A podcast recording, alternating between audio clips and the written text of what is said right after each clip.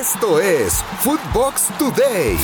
América recupera el liderato de la Apertura 2021, derrotando a Pumas. El América recuperó el liderato de la Apertura 2021 que perdió por unas horas. Las Águilas derrotaron 2-0 a Pumas en el Estadio Azteca con goles de Richard Sánchez, Mauro Laines, en un juego donde la violencia en las tribunas se hizo presente e incluso un aficionado burló la seguridad para meterse al campo.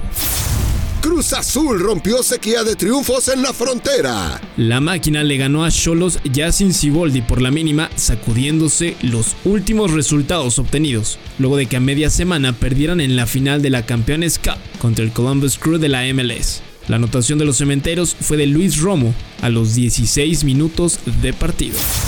Lo mejor de Footbox. En Footbox México, el ruso Brailovsky y André Marín analizaron el triunfo del América en el clásico capitalino ante Pumas. ¿Le costó mucho trabajo al América ganarle a Pumas o fue fácil? No, no, le costó, al principio le costó. Los, los partidos son todos, todos complicados, difíciles.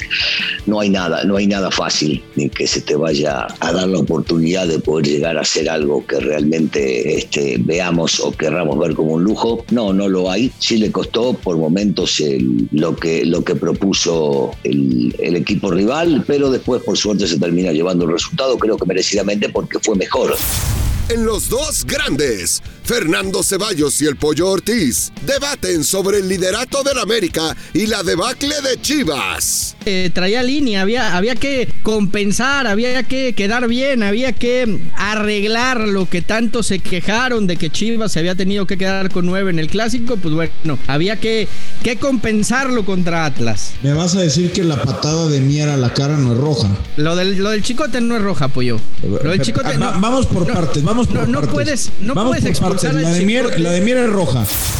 Chucky marcó su segundo gol de la temporada con Napoli. Irving Lozano marcó uno de los dos goles con los que el Napoli derrotó 2 a 1 a la Fiorentina para mantener el paso perfecto en la Serie A, donde han ganado los 7 partidos que se han disputado, lo que les ha permitido mantenerse en lo más alto del calcio. Español da la sorpresa derrotando al Real Madrid. El Real Madrid cerró una semana de pesadilla, perdiendo 2 a 1 con el Español de Barcelona. Una derrota que se maximiza por la sufrida también en la Champions League a media semana ante el Sheriff de Moldavia en el Santiago Bernabéu. A pesar del mal resultado, los merengues siguen siendo líderes de la Liga Española por encima del Atlético de Madrid, que derrotó al Barcelona el sábado pasado en el Wanda Metropolitano.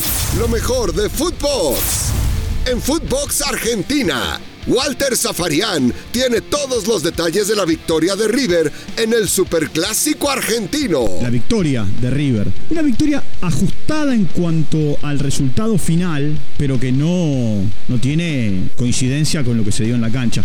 Es cierto, es cierto que a partir de los 16 minutos Boca se quedó con un futbolista menos por la expulsión de, de Marcos Rojo, pero también es cierto que en esa toma de decisiones, Bataglia eh, también.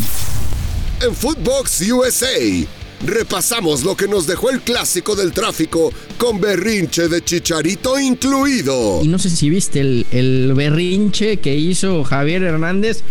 estaba calientito, ¿eh? Sí, estaba enchilado, ¿no? Es de esos partidos donde quieres trascender, donde quieres marcar un impacto, donde quieres mostrar tu, valía de qué estás hecho, porque pues, sabemos el, amplio palmarés y el recorrido de, de, Hernández a lo largo y ancho de Europa y pues este es de los partidos donde tienes que también poner tu sellito, ¿no?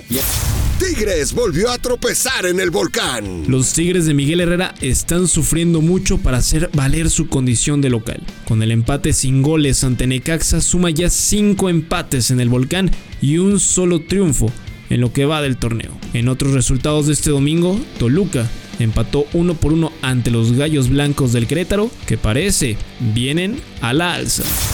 Esto fue Footbox Today, un podcast exclusivo de Footbox.